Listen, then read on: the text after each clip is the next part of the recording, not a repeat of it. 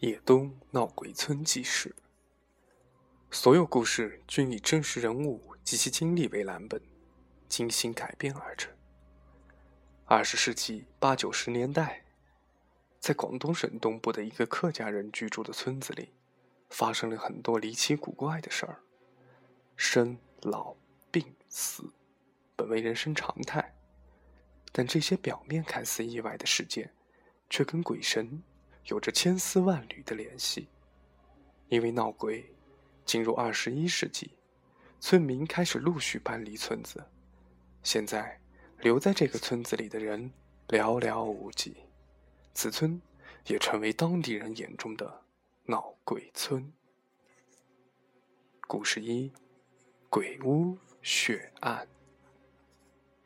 二十世纪九十年代初，第一批外地山工开始陆续进驻我村，为我村的树林开发做出了巨大的贡献。这些山工主要有两个大派系：湖南派和江西派。每个派系又分出一个小团队，分别驻扎在在我村的各个寨子。这些山工长年累月居住我村，有一部分人到最后离开时，竟然可以说一口流利的客家话。可以说，客家风俗对他们也起到了潜移默化的作用。但是，对鬼神的认知程度，部分山工跟我村村民却不尽相同。仲夏的某天，一个青壮男人，引着两个更为年轻的小伙和一个年过半百的老头，在我村村民的指引下，来到村长之家。根据他们所带的行李，村长一眼就知道是来我村做山工的，于是热情地招呼他们。首先。要安顿他们的住处，于是村长带着他们四个找到了住在另外一个寨子的我家。村长来到我家门口，当时我妈在家中。村长大大咧咧地说：“你家不是有空置的房子吗？租给这几个江西人住吧。”我妈迟疑片刻说：“我家哪有多余的房子呀？刚好够住的。”村长从门口稍微走出去一点儿，然后指着我家的上堂房子，不屑一顾的说道：“那间不是吗？南哥搬走了，他家的房子不就是由你家接管吗？租给他们，价钱我来定。”我妈听了村长的话，左右为难，见那几个江西人就在旁边默默的看着，于是就叫村长。走到了走廊的尽头，压低嗓门说：“村长，你也知道，那房子是南哥家的。”村长打断我妈的话：“那又怎么样？你呀，不要跟我说迷信的东西。”说完，走到江西人旁边，对领头的那个青壮年说道：“他说那房子以前住过老人，你们敢住吗？”四位江西人听了，都愣了一下。其中，年过半百的老头摇了摇头，说：“还是另外找过吧。”不，青壮男人打断了他的话：“租吧，出门在外什么都怕，还赚什么钱吗？”看着领头的人说的这么淡定，村长也就极力的推荐。我妈碍于村长的面子，极不情愿的。把房子租给了这几个江西人，接着就收拾房子里面的东西，最后郑重其事的对他们说道：“房子上的二楼放置了一些东西，是原来主人留下来的，具体是什么，我也不清楚，但请你们不要动。”领头的人也客客气气的说：“知道了。”于是，这几个江西人就在我寨。驻扎下来，山工生活也正式开始。一个周末，念初中的我回到家中，晚饭之后，来到上堂与下堂之间的侧房复习功课。这个房间是我的书房兼睡房。晚上十点左右，我悄悄溜出房间，屋外一片漆黑，仲春之夜还略带凉意，让人倍感舒适。我从走廊摸黑走到上堂门前，见上堂屋子房门半掩着，房间内灯泡发出淡黄色的灯光，有点昏沉，里面悄无声息。我屏住呼吸，把头伸进门缝，看到房子窗子的被子隆起，中间似乎躺着一个人。由于角度问题，看不到别的。就在我静悄悄的观察房间时，门突然嘎吱一声打开，一个人影直立在我面前，吓了我一跳。是你呀，快进来坐。显然，这位江西老表知道我是房东的儿子。我本来也是喜欢热闹的人，于是就进入房间跟他闲聊起来。在闲聊中得知，他们四人来自江西省定南县，他叫钟二，在床上睡觉的。叫钟大，是他的同胞哥哥。二楼木棚上面睡着的是一对父子。虽说我与他初次闲聊，但是彼此无所不谈。原来钟二比当时的我也只大了两三岁而已。因家境贫寒，早早辍学，来到我村做山工。但他对未来抱有很大的憧憬。放在他桌面上的书籍。就是很好的证明。在我进来房间之前，其他人都已休息，他却独自一人专心致志的在看书。大概过了半个小时，钟大仍在床上睡觉，一动不动的，而二楼木棚上的那对父子估计已经进入梦乡。突然，一阵阴风吹过，木质的窗户竟然被吹开了，屋内。在半空中吊着的灯泡也晃动起来，投射到地面上的影子飘忽不定。当时的我并没有多想，然而回过头来，我却发现钟儿那惊魂不定的表情，他似乎走了神。他回过神来，支支吾吾地说：“曾江，你不要说话。”我被钟二那突如其来的严肃搞得莫名其妙。钟二把他那呆滞的目光投向了那张床，钟大睡的床。让人觉得诧异的是，一直在床上酣睡的钟大似乎也有所动作。只见钟大的上半身纹丝不动，而脚却在挣扎，因为脚这边的被子一阵阵的被提起，从刚开始的轻柔变得剧烈。钟大的呼吸声音也逐渐变粗，非常急促。上气不接下气似的，应该是非常难受。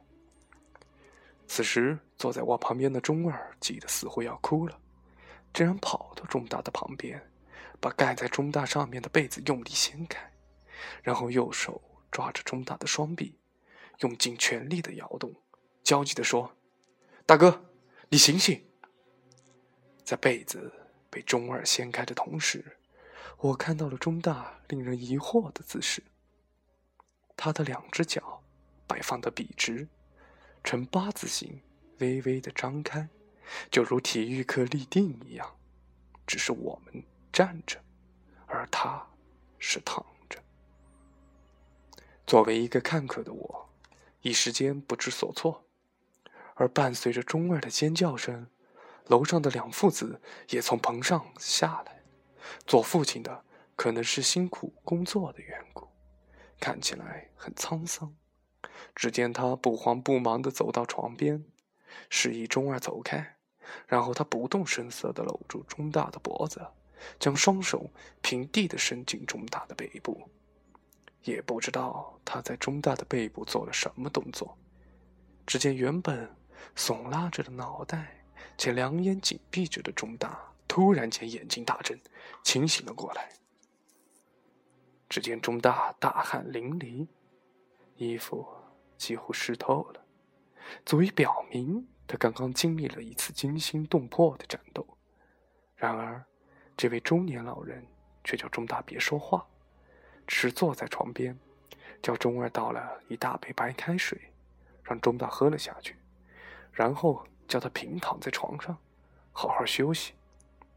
见钟大平安无事，我的心情。也趋于平和，毕竟这是我们村子的地盘，如果他们有什么三长两短，作为东道主的我们，多多少少是有点责任的。同时，我感觉到这位中年老人应该是个医术高明的医生。即使不是，他也是个生活常识非常丰富的人。可是，他却不明白，医生最大的痛苦是他医好了无数的病人，却医不好自己。至少，在我们的村子里，或者说，在这个屋子里，他没有医好自己。见钟大需要好好休息，我也不便打扰，于是回去睡觉。到了第二天，我把昨天晚上在上堂房子里发生的事情告诉了我妈。我妈听后脸色大变，过了好久，自言自语道：“没事儿，没事儿。房子有人住，更有气息，怎么会怪罪呢？这样是帮大家看管房子啊。”妈妈的话让我听得一头雾水。当天上午，趁着江西人出发上山后，我妈走到上堂门口烧了香，嘴里絮絮叨叨的念些什么，大概意思是你要怎么样，这房子怎么怎么的，要保护什么的。见我妈的行为如此诡异，我似乎也意识到什么。难道鬼真的存在？还好，之后的一个星期，大家。平安无事。又是一个周末，我特地找他们闲聊。正所谓一回生，二回熟嘛。我故意开玩笑，讲起那天晚上发生在钟大身上的那件诡异的事情。此时的钟大已经无所顾忌，大声说道：“其实啊，那是鬼上身！他妈的，看他以后还敢不敢来，我砍死他！”钟大说的呲牙咧嘴，毫不在意。钟儿却露出不安的神情，对钟大说道：“哥，你少说两句不行吗？这玩意儿是可以开玩笑的吗？”钟大听了钟二的话，并没有丝毫收敛，相反，他笑得前仰后合：“哈哈哈，我就是要说，看他下次来，我砍死他，让他永世不得超生。”呵呵。钟二脸色非常难看，痛恨他哥哥的大言不惭。不过他也没有法子。看来，钟大跟当时的我也算是同道中人。他敢如此宣言，应该也是个无神论者，绝对不相信这个世界上会存在鬼的。即使他相信鬼神之说，对于如何去制服鬼，肯定也是心中有数。不然，他怎么会如此大胆？竟然在别人的地盘上如此理直气壮的说话呢？后来事实证明，钟大确实是条好汉。接着，他对我说道：“曾江，你们家不跟我明说，我也知道，这房间肯定是不干净的。上次嘛，我还以为是做梦，感觉一个穿着黑衣棉袄、头戴黑色毡帽的老者过来掐我，我的意识是清醒的。”就是被他掐住了，无法动弹。当时你也看到了吧？不过当时的我没有准备，不然 以后都不会发生这种事情了。听了钟大的话，我觉得非常好奇，为什么以后不会发生？从他的话语里，我猜测：一，钟大确实遇到那东西了；二，钟大是个类似于神棍的人物。或许他心中已有锦囊妙计对付那不干净的东西，但事后证明，重大悲剧的产生多多少少跟他这种盲目自信有关。就在重大大话连篇的当晚，上堂的屋里似乎发生了很大的动静。当时，整个在职里只有三户人家有电视，都在外围的房子里。一般情况，网上。黄金时间段，大多数人都跑去看电视了。这四位江西老表在他们紧张的工作之余，也会去那里凑凑热闹。但那天晚上，他们四人中去看电视的有三人，唯独钟大没有去。我的睡房靠近走廊这边是没有窗户的，我一直关着门在房间里看书，不知道那天晚上外面有多黑。大概晚上九点，寂静的正堂，屋里没有一丝声响。在这种情况下，外面有任何的风吹草动，都尽在我的掌控之中。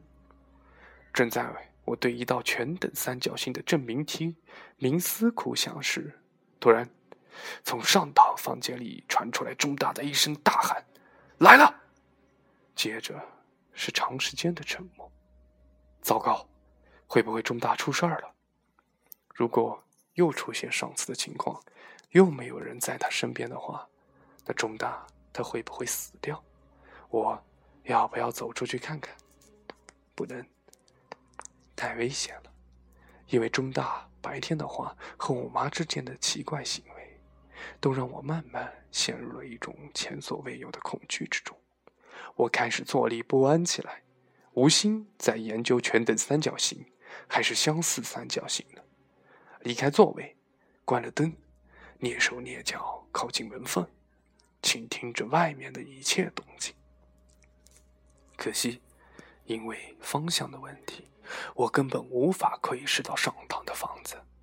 从房间的门缝看，外面漆黑一团。我轻轻的走回来，坐在椅子上，心里忐忑不安。大概过了三分钟，终于听到重大的声音了。他咆哮起来：“来呀，再来呀！”钟大的声音听起来有点亢奋，但同时也有点颤抖。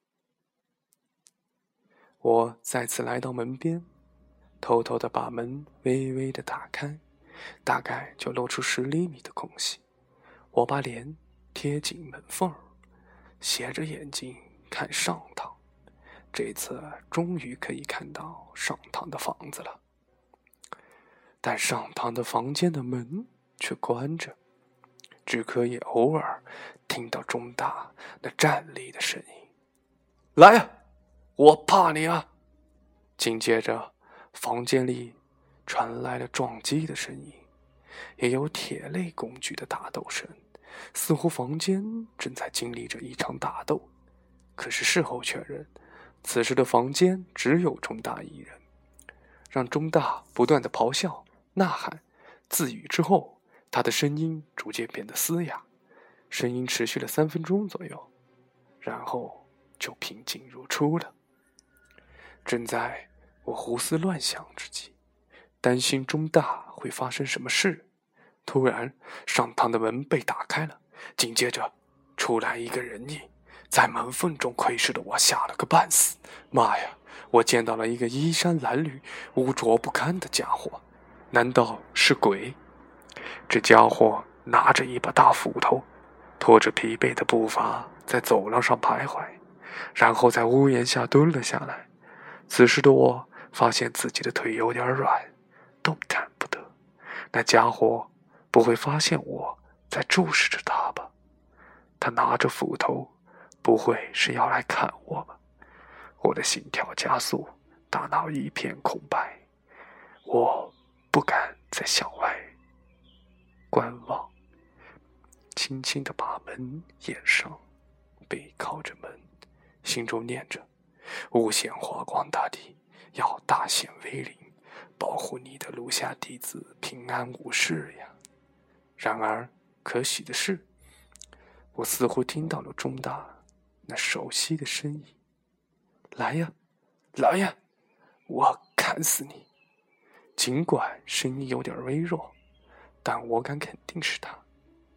接着，我听到了磨斧头的声音，这下我倒是有点放心了，因为在上堂的屋檐下有个磨刀石，他们几个山工经常在门口磨刀的，不是人，怎么会磨刀呢？只是在这个时刻。磨刀发出的声音，还是让人毛骨悚然。过了一会儿，磨刀的声音消失了，估计钟大也回房间了。之后，房间里再也没传出钟大的声音。再过了一个多小时，我听到了热闹的声音，估计是其他三个江西老表回来了。但这让我非常纳闷。他们回来后，钟大的那副模样正常吗？如果不正常，这三人怎么会毫无反应呢？好像一切事情都没有发生一样。当天晚上，我睡得不踏实，在恍惚中，我也梦到了一个身穿黑色棉袄、头戴黑色毡帽的老人。第二天，我把昨晚的所见所闻告诉了爸妈。我妈听后说道：“这就奇怪了，难道烧点钱给他都没效果？没理由啊！什么烧钱？”我大惑不解的望着我妈。我妈叹了口气说道：“看来又是七叔公搞的鬼呀！”我惊讶的嚷道：“啊，七叔公？七叔公就是邻居南叔的爸爸，上堂房子的业主，又是他搞鬼？难道之前发生过什么事情？”此时，爸妈的神色都很凝重，眉头紧皱。我担心的问妈妈：“七叔公不会阴魂不散吧？”“应该不会。”我妈一本正经地说：“他死时都八十一岁了。按农村人的说法，六十岁都算上寿。有几个人能活到八十一岁呢？他可谓儿孙满堂啊！”幸福过世，怎么还会阴魂不散呢？一般阴魂不散的人，即使存在，也是因为在阳间有什么怨气没有发泄，才会来作怪呀。不过，在我妈跟我爸的交谈中，我得知，钟大所见或所梦的这个人，他肯定是七叔公，因为七叔公生前的平常装扮，就是身穿黑色长棉袄，头戴黑色战帽。七叔公生前，我只是个四五岁的小孩儿，不对，对他还是有一点印象的。钟大是个异乡人，之前也从来没有听说或者见过已经死了多年的七叔公。那他随便描述一下老者，也不会如此巧合的描述成七叔公吧？这不会是巧合，毕竟他现在所住的房子就是七叔公的。而我妈口中的幼事，表示曾经发生过什么？没错，是曾经发生过。那是我爸的亲身经历。我妈接着告诉了我一些我不知道的事情。大概我读小学的时候，我爸有一段时间独自睡在上堂的房间。农村人嘛，早起的鸟儿才有虫吃，干农活要起得特别早。比如挑水、浇菜什么的，所以我爸平常都早起。但是有一天，我妈去上堂房间拿些农活农具，一打开房门，发现我爸平躺的睡在地板上面。原以为我爸早已经去田间干农活，没想到他竟然一个人睡在冰冷的地板上。我妈吓了一大跳，立即摇醒了我爸。但我爸。一副睡眼惺忪的样子，说了一句话：“七叔不让我睡在他家的床上，所以把我抬到了地板上睡觉。”见鬼了！我妈立即扇了我爸几巴掌，然后扶起了他，逃离上堂房间，冲了白糖水给我爸喝。之后也不知道是不是我爸那天晚上冻坏了，毕竟是冷冰冰的地板啊。结果他大病了一场，我妈因为这件事大做法事，烧香念咒，大烧冥钱，叫七叔公在天国好好生活。之后果然平安无事。现在江西老表的到来，让这位归西多年的七叔公再来作怪，实在让人胆战心惊。我问我妈：“现在江西人睡的这张床，是否就是七叔公睡过的？会不会是床的问题？”我妈说：“现在上堂房子一楼的床还是以前那张，而棚上是没有床的，因为棚本来就是木板搭的，所以江西人中的两父子是直接睡在棚上，而中大两兄弟直接睡在这一楼的床上。”一般情况，农村人的老者去世会有老人尸体安葬，当时还是土葬，把老人生前的衣服、盖的被子、还睡的床，通通烧掉。而我记得七叔公不是在上堂的屋子里去世的，而是在外围房子的另外一间去世的。这就意味着上堂屋子的床不是七叔公生前睡的床，而是南叔夫妻俩睡的。虽说那不是七叔公睡的床，但上堂的房子必是是七叔公曾经的家，因为之前开火做饭就是在上堂，因此他说那是他的家，那是他的床。应该是毫不过分的。过分的是，他说这话时，不是在生前说的，而是在死后说的。这让人搞不懂，不能再这样冒险了。我建议我妈立即叫钟大搬走。我妈也觉得有道理，于是跟我一起来到上堂，叫钟大出来。我妈开门见山的说道：“钟大。”你们在这儿住，我担心你们的安危，你们还是搬走吧。下宅的几户人家都有空房子，要不你们搬到那儿去？钟大笑了笑，挥挥手道：“不用搬了，这儿住就挺好的。”我妈着急起来，说：“我听江说你上次给人掐了，晚上又跟老人打架什么的，这样下去不行呀，还是搬走吧。”钟大道：“呵呵。”确实有问题，不过没关系，我有办法对付，你们别担心。我妈无可奈何，只好作罢。唯一的一次谈判无效，灾难最终无法避免。在灾难到来之前，钟大在一次跟我的闲聊中说：“那个老者七叔公又来找他了。”他真的拿起斧头，向黑暗的半空中舞动了几下。七叔公就消失了，只是这一次的情况不同。他舞动斧头之后，听到了一阵哭声，竟然是一个孩子的哭声。然后见到了这个老者牵着这个小孩子，如风似雾的飘走了。我不相信中大，因为我感觉他越说越离谱。然而，当我爸妈听到这话后，却是大吃一惊。他们私底下对我说。钟大说的一点都不假，是有这么个小孩六岁时就夭折了，当时病死在上堂的屋子里。他是南叔的儿子，就是七叔公的孙子，毋庸置疑。这次钟大又猜对了，这也太他妈的诡异了吧！钟大似乎有阴阳眼，可以看到那么多的事情。跟他一起住的中二和两父子，难道可以忍受？中大的这种异常吗？